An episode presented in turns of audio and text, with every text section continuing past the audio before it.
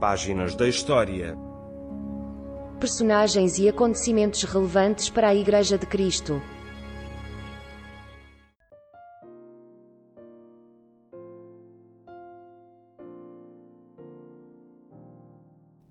Páginas da História, programa 33. A história da Igreja Antiga, do início até 590 da nossa era.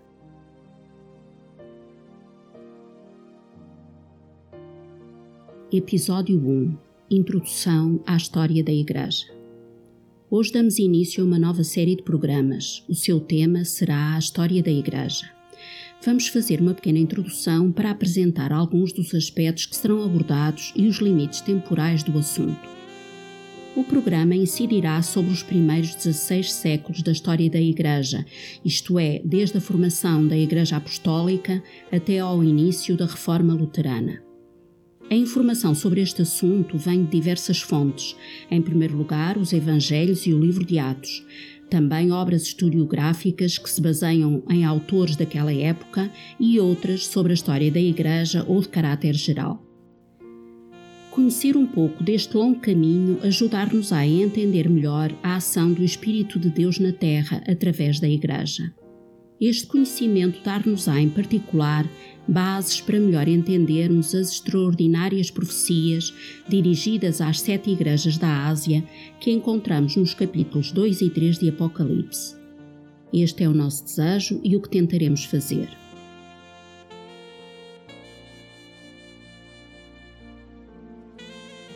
Muitos de nós têm perguntas sobre o desenvolvimento do cristianismo, a evolução da Igreja e os problemas que ela enfrentou.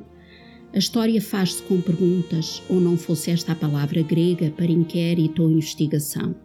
Que perguntas? Por exemplo, quando nasceu a Igreja? Tradicionalmente aponta-se o dia de Pentecostes e os seus acontecimentos como um momento do aparecimento da Igreja. A sua evolução e expansão iniciais estão relatadas no livro de Atos dos Apóstolos.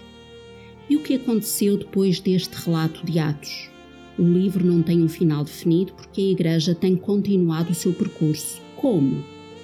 Como se organizou e evoluiu a Igreja primitiva a partir daí, até às leis de Constantino e Teodósio que deram liberdade de culto? Que consequências trouxeram estas leis? Que problemas enfrentou a Igreja no seu percurso? Que heresias? Que divisões? Como foram resolvidas? O aparecimento da Igreja Católica representou um corte abrupto com a Igreja de Atos ou um desvio que de ligeiro se tornou abissal. Quais as etapas deste desvio? Na Idade Média, a Igreja Católica criou o Tribunal do Santo Ofício da Inquisição. Contra quê ou contra quem? Que tentativas houve de repor a doutrina e a vivência evangélicas nesta época? Como se chegou à terrível e poderosa organização que foi a Igreja Católica do Renascimento. O que foi a Reforma Protestante ou Luterana? Que razões estão na sua origem? O que foi a Contra-Reforma? A Igreja Católica prefere o termo Reforma Católica, embora tenha feito apenas pequenas alterações, quase todas de caráter formal e não doutrinário. Como continuou a Reforma Luterana? Que evolução teve? Como chegamos aos nossos dias? Tantas perguntas. Para responder a todas ou só a algumas delas, foi necessário organizar a informação histórica existente. A história é uma sequência contínua e complexa de acontecimentos no tempo e no espaço. Para melhor a compreender, é necessário dividi-la em períodos, sempre artificiais, mas necessários.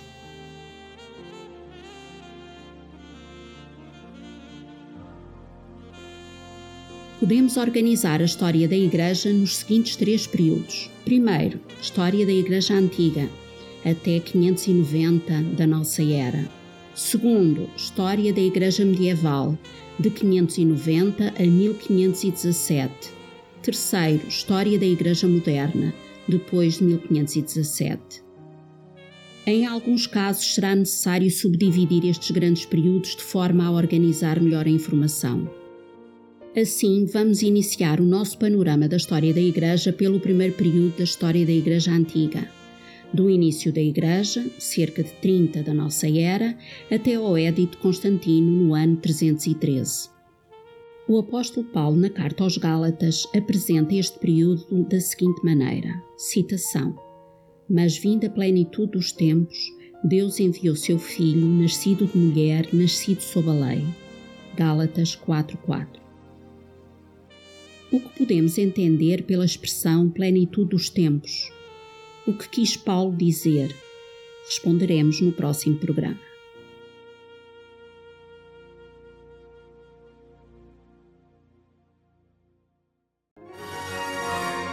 Acabou de escutar Páginas da História. personagens e acontecimentos relevantes para a Igreja de Cristo. Uma produção da Rádio Evangélica Maranata.